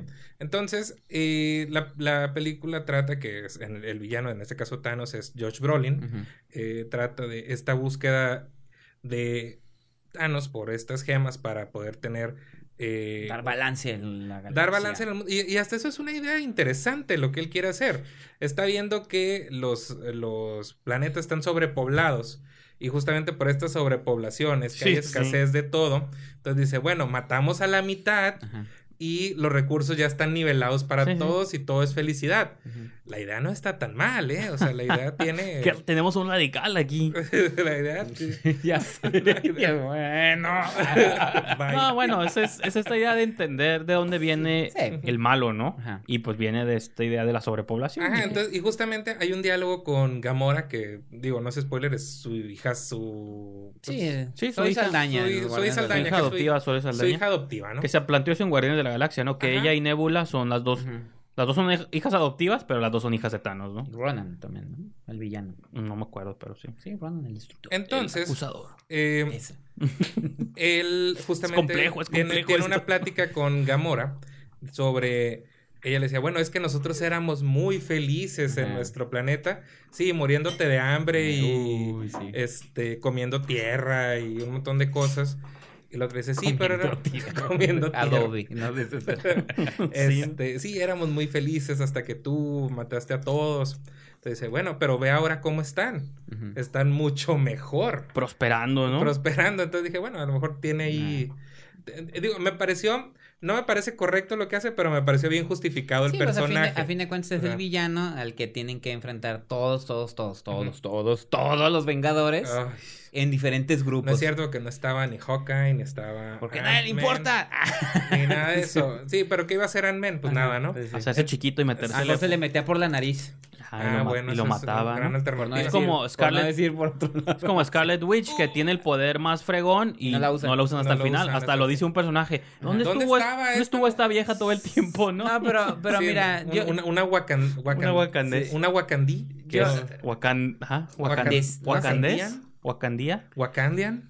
pero la cosa aquí es, digo, yo también no, no soy... Fans de Marvel no nos odian por la ligereza con la que estamos tomando no. su Yo no- tema yo que no soy fan- con lo que han crecido con los Yo cómics. no soy fan de los superhéroes de manera general, no es que a mí me guste Ay, DC, ni me gusten los independientes, ni. Dark Horse. Tú estás por encima de eso, ¿no? Bueno, ¿me dejes terminar? Ahora resulta. Pero sí veo las películas como lo que son, son entretenimiento, las películas estas tienen que tener peleas, tienen que tener drama, tienen que tener humor. Yo lo único que estoy diciendo es, ni soy fan, ni tampoco me molestan. Pero a veces pueden trascender el simple cine sí, de superhéroes. Pero, ah, sí, lo he mencionado. Yo dije Logan, yo dije este... Dark Knight, clásico sí, claro. A lo que voy es del, de este universo cinematográfico, perdón, qué bueno que lo dijiste. Este, del universo cinematográfico de Marvel no soy fan, ni tampoco lo odio. Este, ni tampoco me es indiferente. Lo veo como el fenómeno que es. Creo que la película está, el haber, y creo que ayer lo vimos y cuando la vimos en función de prensa luego nos hacen hacer una, una, una, ajá, y como que no terminas de asimilar la, la, la película. Yo lo único que he estado asimilando eh, sobre esto es, a fin de cuentas, verlo como lo que es, como el fenómeno que es, la, eh, eh, cómo han cambiado las reglas del juego en cuanto a producciones, este, con superproducciones de verano. Eh, que ha provocado estos universos, eh, eh, la, la, manera en la que ya se ven los superhéroes a como se miraban antes, lo que mencionamos ahorita, el mundo, el mundo geek ya es muy señor de la, de la, de la cultura pop. Pero... Y que de algún modo, a fin de, digo, a fin de cuentas la película cumple con lo que promete. A nadie la engaña. No es una cinta de que, a mí me dijeron que iba a pasar eso y no está pasando. Pues, a fin de cuentas, es una película pues yo creo ensamblada, que, que, es, lo que habíamos comentado los yo hermanos sí creo que sí te engaña porque, digo, a lo mm. mejor, bueno, siempre asuman que en ese tipo de review va a haber spoilers, ¿no? No voy a ser muy específico, pero hay muertes.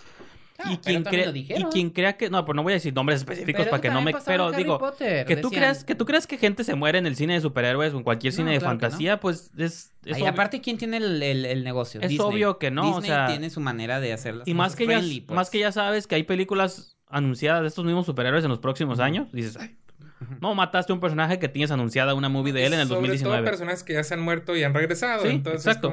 Y, la, y que la misma película, ya si lo limitamos al guion, te plantea que en las reglas del universo puedes regresar el tiempo y, y salvar a personajes que se mueren.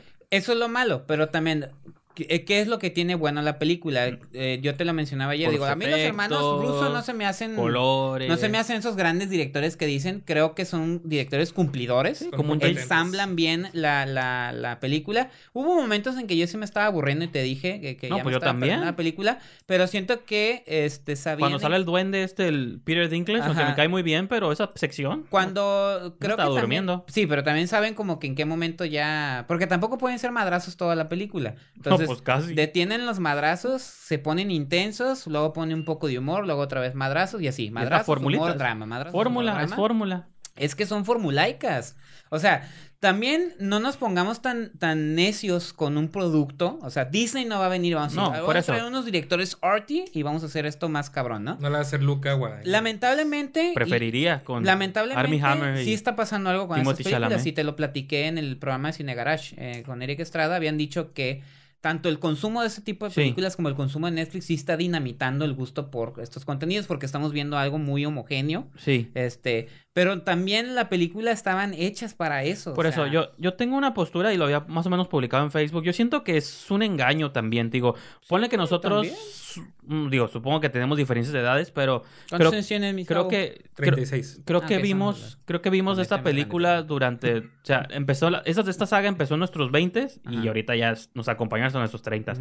Pero ayer veníamos platicando, ¿cuánta gente no vio Iron Man cuando tenía 8 años? 10, años. Y ahorita están en sus 20 apenas y han pasado gran parte de su adolescencia y su madurez y su, su, camino a la adultez. Entonces, esto es con lo que han crecido. Entonces, estas movies para ellos yo sí les creo que significan estas grandes cosas y que ah, emocionales cuando yo las veo desde el ángulo de que para mí no significa nada. O sea, hay movies buenas de la saga, hay otras que nomás no me gustaron, hay personajes que me caen. Sí, no voy a mentir y decir, ah, no me gusta ver a Thor y a Rocket Raccoon. Pues está chistoso, está suave. No, vi, no soy tampoco de piedra, pero por otro lado, al final salgo con este sentimiento vacío de que pues nomás vi dos horas y media de nada. O sea, de algodón de azúcar, pues de que sí estaba muy bueno mientras me lo comí, pero. Pues era, un plato de chetos. Era puro. Pues te llena la panza, pero no te deja pues nutritivo. Pues. Pero no, yo lo veíamos como un algodón porque sí, pues en el momento está muy bueno, pero era puro, era puro aire inflado, pues, o sea. Y, y me tengo con esos sentimientos de que no es mala, es una muy entretenida, cumple en lo que tiene que, que cumplir. Pero ya, juro que llegué a mi casa no sabía que, ya no me acordaba de qué había visto. Aquí la cuestión, no sé si estén de acuerdo, es no, no, no hace, no... Lo que pasa con este tipo de público es que se, se cierran hacia este tipo de cine únicamente, o sea, no hay más para el público que ve este tipo de películas. Aquí la bronca es que, que siga existiendo opciones. O sea, ese cine va a funcionar así porque así fue armado, así fue... a- a- Haz Pues de sí. cuenta que Kevin Feige encontró la gallina de los huevos de oro y el que encuentra la gallina No, y los Disney huevos de lo oro encontró a él. la va a proteger, la va a explotar hasta que la gallina esté ahí Sí, toda re- descabezada, sin huevos, ¿no? Pero creo que ahorita están viviendo el, el, eh, su momento de esplen- de esplendor. Creo Sí, que sí. falta, falta mucho para que esto se acabe. Pero, Para bien y para mal. Y- Yo no, no estoy este, crucificando a nadie, pero, Pero, por sí- ejemplo, ya, no, pues quién sabe, pero hablando específico de la movie, y a lo mejor para pasarle el micro también a Sí. Javier, que no ha dicho mucho, yo sí creo que hasta incluso dentro de las mismas Marvel movies, esta no es de las mejores. O sea, No, no, no. yo sí la sentí, sepas o no sepas de los Cierra personajes, bien, pero... no tiene un arco de nada, pues. O sea, no, no sé quién es el personaje principal, es Thanos, sí, pero Es que no se puede. tampoco son- le creo ¿cuántos que- son? tampoco le Hay unos momentos emocionales con él y su hija y tampoco le creo porque nunca Bueno, los... sí. Nos plantearon un chingo de cosas, o sea, en 10 movies, en Ujú. 17 movies nos planteó un montón de cosas, pero nunca nos plantearon Bueno, el amor de padre e hija, más que en un flashbackcillo, Sí. que repito, son recursillos de pronto Y baratos. un evento ahí. Y digo, ok, bueno, eso. Tantas movies tuviste para mínimo en- entenderme que era una relación así curada y lo que pasa no está suave. Hay otras relaciones que sí están suaves, pero no sé. Siento que ni siquiera es de sus mejores. ¿Tú qué opinas, Javo? Fíjate que la siento tal cual como una película de transición. O sea, Sí, de la vieja guardia a la nueva, sí, ¿no? es como no hay más, ¿no? O sea, es una película tal cual. ¿Por qué? Porque al final, digo, no sé si decir a qué te da pie, ¿no? Porque te da pie a, No, está bien. a Sí, la vamos, aparición a, de otro vamos a entrar en spoilers ya. Sí, ya- ya pie a la aparición de este nuevo personaje que va a ser esta Brie Larson. Capi- que también ya Este, se sabía. que también ya se sabía. sí, sí, sí. Entonces te, te lo pone ahí en sí, sí. bandeja, ¿no? Esto es lo que sigue. Un bipazo le manda, ¿no? Ajá, Porque usa, un viper todavía en los noventas, ¿no? ¿Te. No, pero está alterado. Entonces, eh, creo que eh, coincido en el hecho de que no te aporta mucho, pero eh, yo lo, el principal tema es que era mucha gente. Eran demasiados personajes como en Es- lo particular sí, para sí. que a mí me importara uno u otro. Exacto. Y era como, Esas son fallas de película, Sí, ni siquiera como- tanto de si pertenece a Marvel o no. Ajá, o sea, pu- pudieron haber sido unos u otros. En, en otras películas a ah, usan alguno, usan otro. Y aquí, como sí. era una guerra, pues obviamente necesitaban muchísima gente. Sí, sí. Pero, por ejemplo, este, como no les era suficiente el elenco que tenían, ah, pues vámonos a Wakanda, al cabo ya hay muchísima gente. Entonces era todo ese universo. Y luego eran, este, esta- estas, estas peleas entre ellos. Hay, hay unas peleas muy bien hechas, por ejemplo, yo, yo soy fan del Doctor Strange, creo que Ah, es, sí. es, este, todo lo que tiene que ver con los recursos que él utiliza me parecen, Sí, la magia mística. me parecen muy El dinámicos. actor, ¿no? También está- El actor está- también está hace, Pues, bueno, sí, interesante. Ahí sí no podemos criticar el cast porque creo No, no, que hay uno de los mejores aciertos que tienen de, o sea, desde Elizabeth Olsen, Sí. este, Hasta Steven- Nebula. hasta, bueno, es Los más pequeñitos, pues. No, pero o sea, tener a Zoe Saldaña, tienes al ¿cómo se llama? El Chris Evans, Robert los, Downey los tres Jr. Chris, Chris Evans, Chris Pratt y Chris Hemsworth. O sea, Brie Larson, ganadora del Oscar, va a ser Capitán Marvel. Creo que es algo nunca les ha fallado, es el casting, sí, ¿no? eso está perfecto. Y de hecho, Tom Holland es mi Spider-Man favorito. Creo que es el que le da mucho más Sí. carisma al personaje. Los otros estaban demasiado preocupados por el hecho de, de que esta enorme responsabilidad les cayera encima. Pues es que es y Tom el fin del Holland- universo. Tom Holland es como, yo quiero ayudar. O sea, la- la perspectiva de la cual parte es completamente distinta y me parece muy refrescante a todos los otros que traían esta angustia y este drama. Y él es, sí, o sea, vive con su tía y lo mismo que los otros, pero él es... Es, es un es refrescante, es, tiene, le dio, le dio una nueva vida al personaje que a mí en lo particular me gusta mucho. Este, y creo que funciona. Entonces, tiene elementos que valen la pena, pero yo coincido con, con ustedes. Al final de cuentas, no pasó nada. O sea, no, no hay ni más ni menos. O sea, si, si brincabas a la siguiente y, Sí. te- y esta no sucedía, Fíjate que creo que Yo, yo, yo a mí no me hay que- tanto. a mí O, me- o- a o lo- mí- a mí o me queda perdón, para duda, cerrar mi comentario. Este, lo que te contaron en dos horas pasaditas, te lo hubieran podido contar en media hora. Yo, ¿Quién sabe? Eh, a mí me queda Pues la es duda que no nada pasa más- nada, A mí nada más me queda la duda. ¿De qué otro modo se podía haber hecho la película? Yo creo que no había otro modo de hacer la película. Esa es a mí la duda que me el- queda. el- Porque aparte también tú dijiste algo muy importante. Las generaciones que crecieron con... Sí. A fin de cuentas, muchas de esas generaciones, y esto voy a hacer referencia... Están, están voy a- cagados y es la mejor No, película de la Voy historia. a hacer y- referencia a mi amigo eh, René Martínez, que es fan de, de, de este y, universo. Y se vale ser fan, tampoco estoy que criticando el muchos hecho. de esos que crecieron con la primera de Iron Man, te apuesto que ya están trabajando también ahí. Ah, pues sí. Algunos que están trabajando ya sí. para armar estas películas y entregarse a sí mismos un producto que ellos van a disfrutar. Y lo otro que ya dijiste tú, en la sala de cine, ¿cuántos no estaban gritando y aplaudiendo? Sí. Ah, y yo te dije, es fanservice, o sea, pero ¿está hecho para hacer otra cosa la película? Yo creo que no. No, pero y Javier dijo algo como entre triste y Ajá. raro, de que es una película de transición. Ah, sí, Y yo lo, yo lo vi mucho viendo reviews de gente en internet que hacían de esta película. Digo, oye, quiero saber qué pasa después. O sea, realmente acabas de ver una película de dos horas y media que costó trabajo, que costó millones, claro, sí. fue un trabajo de un montón de gente. Para que cuando termine, lo primero que pienses, ¿qué va a pasar después? Oye, saborea esta movie, Bueno, ¿no? pero no, no. son las generaciones como Por- están formadas por eso. hoy. Y yo me acuerdo que Ben Affleck le pasó un poquito con lo de cuando él estaba todavía como para dirigir su Batman y él estaba estrenando Live by Night. Y en todas las entrevistas le preguntaban, oye, ¿cómo Batman? ¿Cómo Batman? Oye, pregúntame por esta movie ahorita, ¿no? Pues Todos es- le es interesa. Bueno, es un ejemplo, Es la pero educación también de los de que- y de todo eso. No, y es la generación Acabas de Netflix termin- que le das todo. Lo que decían en- con mucho- Estrada, lo dicen dinamitando los gustos. lo dicen muchos directores cuando este, están presentando una movie y les preguntan, oye, ¿qué viene después? Oye, no sé, pues acabo de hacer esta cosa. Vamos a hablar de esto. El futuro, ah, o vamos a hablar de es esto como ahorita. decir esto, acabas de ver esta movie épica de dos horas y ¿Qué media. sigue? Pero ya quiero ver qué sigue en la. qué pasa en la que sigue. Bueno, es eso, pero también sientes eso porque esta movie al final es vacía, pues de que como no te dio otras respuestas, quieres esperar la que sigue para que te dé ¿quién todas las quién respuestas. creó esa ellos manera de consumir no, las pues sí, ellos mismos. ¿Y tú crees que ellos no son lo que No, no, quieren? yo sí, sí, no, sí, por eso. Si no me, No, te apuesto que están ahí y dicen, si no me preguntan qué sigue, mi trabajo no está bien hecho. tienes toda, por eso son Porque fra- me tienen que preguntar qué sigue. Exacto, o sea, está bien. A lo Como que voy no es- ven tu carrera progresar. Exactamente, o sea, ni les interesa. No, y, y los rusos, pues, están haciendo ahorita ya su patrimonio para sus Claro. hijos y todo. Pero también no creo que a ellos les preocupe ah, que vean mi movie. Ujú. Ensámblame esta cosota y Sí, hazlo y es competente. lo que han hecho desde hazlo Capitán América competentemente. Winter Soldier. Y lo hacen. Y creo que esa fue la mejor de todas las que han hecho, creo yo, solos. Eh, ajá, de no, ellos. es, no es de mis favoritas, pero de- creo que de ellos es de las mejores. Porque mínimo era una historia más concreta y más clara. Y esta semana he escuchado mucho ese comentario que. Winter Soldier y que Winter No, a Soldier. mí se me hizo Yo A mí- bien. Civil no, War ayer también y era Ah. como, me gustó mucho, estaba muy bien. Pero para mí. Civil War plantea las semillas de esto, de que se pelean Iron Man y Capitán América, Ujú. pero ya sabes que se van a hablar otra vez, ¿cuál es el pedo? Pero Pues, si no lo hubiera visto, no hubiera Ahora. entendido. O sea, sí, tiene- eso sí tiene Son razón. pedos inventados, es Otra que cosa de las bu- cosas buenas que tiene la película es, y también vuelvo contigo porque también tú lo, lo mencionaste, y también yo lo escuché que lo mencionó este Sergio Zurita, el Ok. locutor, que él es en español, es la voz de Es la Rocket voz de Raccoon. Rocket Raccoon. Algo que él mencionaba en programas, pero no sé si te tocó escucharlo, Javo, que decía, algo que a mí me impresionó es los equipos que se van a armar. Ah, O bueno, sea, sí, eso está. La- Sí, las, las los- duplas, ¿no? ajá, los personajes, dice, los, el personaje con el que Rocket Raccoon tiene más diálogos, no dijo quién, ¿no? Ya después Pues, supimos ya que era Thor. No, pues Este, es la dice, mejor. Es lo que llama la atención de la película, cómo se van a armar equipos totalmente distintos y eso es como la dinámica que Rocket Raccoon esté con Thor, que, Capi- que Thor, es- digo, es- este- Star-Lord esté con Iron Man y con Y Doctor Spider-Man. Strange. Ajá, y Doctor Strange, que de Hulk esté en Wakanda, que Winter Soldier, que no sé ni para qué lo metieron ahí, esté con sus... Con, Ya o que sé. Capitán América... Es que es el. Yo no. y a fin de cuentas es como yo digo que es la niños pareja jugando hemos- a yo voy a hacer Sí. mi grupo y yo voy a hacer mi grupo. Yo digo que Winter Soldier y Capitán América ahí tienen todavía una conexión que trasciende la amistad. eh, sí. Ajá.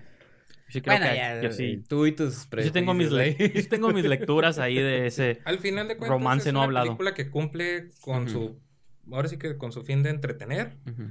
Y que tiene buenos efectos. Nada me pareció estupendo ni rayando en lo maravilloso. En cuestión de efectos especiales, creo que están muy bien hechos. Tal cual.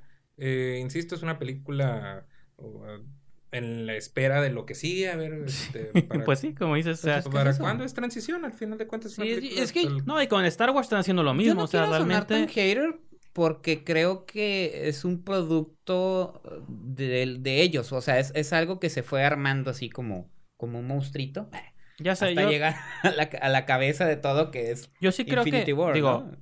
tengo. Quiero tener fe en que nuestra audiencia no es tan así tampoco de. Ah, no, Son pues, haters.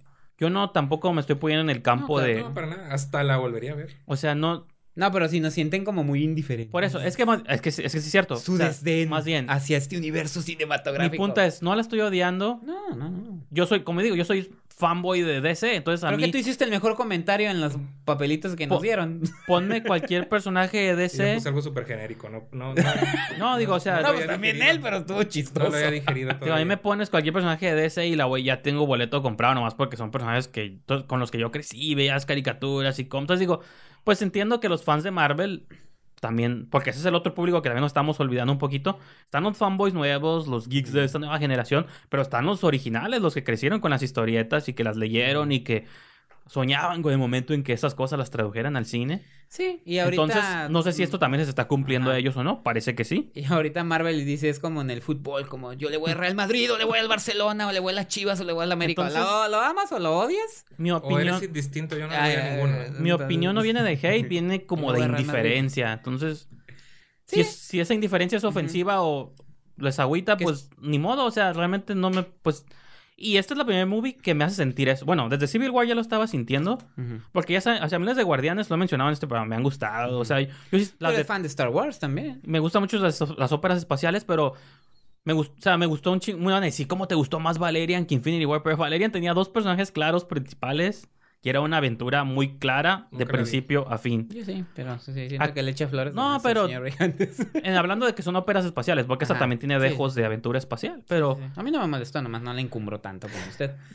pues, Pero- no supe qué pasó, Ajá. pues, o sea, de que todo el mundo estaba peleando por todos Sí, lados. yo no, yo único, yo lo único que pienso y, y, y- y deseo y, y, este y espero que nuestros ¿qué? esquineros, como dices tú, nuestro público, este sí, o sea, es un cine que, que existe ahorita que no podemos. Pero tampoco, dejar de ajá, no lo estoy odiando. Pero yo también qui- quisiera que, este, así como al principio estuvimos platicando de, de- de los Arieles y Sí, de sí, las sí. propuestas de cine mexicano y propuestas de, de otras, o sea, estamos hablando también de Netflix, pero de- también de otras propuestas de series de televisión, que tengan ese panorama abierto, o sea, no, no se cierren, que era también algo que criticábamos mucho nosotros, que también luego se cierran mucho este tipo de cine. Si no van a ver este tipo de cine, el cine no existe para ellos. Ey. Entonces, ¿estás viendo realmente una película o estás viendo un producto? O sea, ¿realmente te gusta el cine o nomás quieres ver a tus monitos Sí, en quieres pantalla? comprar tus monitos, tus camisetas. No pierdan el gusto por el cine, señores. Nada más les pido eso. Váyanse a ver sus Star Wars y sus Marvel y todo eso, pero también vayan más allá y, y disfruten. Mm, O sea, y que también tengan la capacidad de ser críticos hacia estas películas, como lo estoy yo mencionando hace un momento. O sea, no nos clavemos, Repito, como dices tú, ni al hate, no, ni tampoco al es que, ajá, encumbramiento es lo de que que, voy. todo se tiene que hacer como Marvel Cinematic Universe. Es que se vale ser fan de cosas, porque Claro, no sé si ustedes sean, bueno, yo sé que tú sí eres muy futbolero, o sea, Sí, man. con la pasión ciega que de pronto un uno sigue un equipo de fútbol, así sea perdedor o ganador. Que perdón nomás, hoy me pusieron en mi lugar porque eh, ya ves que nosotros habíamos, nos estábamos como criticando de que ya todos los fanboys este, van disfrazados a las Sí, sí. funciones y hay una chava, Lady Corrales, las invita a que la sigan en Twitter, dice, ¿por qué criticas al que va a ver disfrazado a ver al, al- Y tú vas a con la tu película? playa. Si tú vas disfrazado a ver a tu equipo de fútbol y yo, ¡oh! Pedrada en la cabeza, yo que ando comprando Sí, mi o sea, playera No soy nueva. ninguno de esos dos públicos. No, yo, ¿eh? Me refiero a que se vale yo sí voy ser, disfrazado a los estadios. se, se puede ser fan de algo Ajá. y te gusta ciegamente porque eres fan, pues sí, pero no, yo más bien no es no tomen las opiniones opuestas o indiferentes como algo negativo. Entonces, Exacto. que a ninguno de nosotros tres nos haya mamado Infinity War, pues no, pero tampoco, o sea, no estoy no, no, no, no, voy a hacer statements de que dejen de hacer este cine. Nah, sí, tampoco. Disney está matando a los niños, o sea, Pues, bueno, a lo mejor sí, pero Pinche monopolio. no, pero bueno. no, no voy a hacer esos statements Sí, grandes sí. aquí. Ni, y yo sé que, por ejemplo, si no sé, si se deja de hacer ese cine, no van a salir ya las slogans, no va a salir. Yo tengo esperanza que a lo mejor Deadpool todavía me guste, porque todavía se ve como acción Sí. callejera y. Además, acuérdense de algo, todo es cíclico. Pues sí. Todo empieza, se desarrolla y termina en algún momento. Sí, pues ¿qué pasó con Twilight? Le iban a volver a hacer, ¿no? sí. Pues ahí está. O Harry Potter, que la volvieron a lanzar, pero desde otro, desde otro punto de otro vista. punto de ahora, vista. ahora Rowling está haciendo guiones originales de Con ideas las de bestias ella. fantásticas, Ajá, ¿no? y son ideas originales de ellas, pero los guiones también son de ella. Pues todo, todo empieza, se desarrolla y termina. No, no se estresen, chicos. Ya sé, pero, pero, bueno. yo sí. Ya tengo boletos para Capitán Marvel. Ay, ¿cuál si te ni Ya sale sé. mentiroso? Ya los Ven, tiene ya pensados. tendrás para Han Sí, sí. Solo. Ya los sí tiene creo. pensados. Tendrás para Han Solo. Es que, digo, hasta te ganan. Hasta aunque no quieras ser fan de eso, vamos a castear una ganadora del Oscar. Sí, claro. Actriz buena para que te hagas fan. Hasta los haters se hagan fans, ¿no? O Eso los. es algo que no le puedes criticar a, a esas películas. Pues sí. ¿no? Incluso la selección de directores que llegan a Pues ser y guionistas. Pero bueno, señor Brijandes, Eh, ¿Cuántas Deje- estrellas? Ah, no, no, dejemos de no- sudar. No es ese tipo de programa aquí. Javo ya está de que me vale, como dirían en todo mal, me vale tres pipas de, Tres pipas. de ver líquida. Pues sí, bueno. eso es nuestro comentario Sí. de Infinity War. Esperamos sus comentarios, jóvenes esquineros y fans del Cinematic, ¿cómo? Marvel Cinematic Sí. Universe.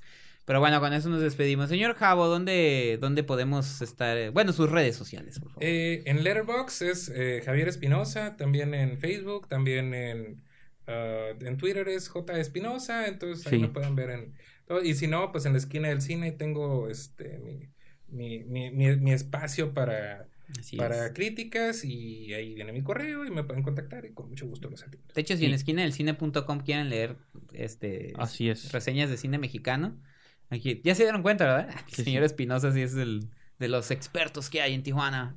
Y nos ibas a mencionar algo. No, ya, ¿Ya me no? voy. ¿Ya se va? Ok.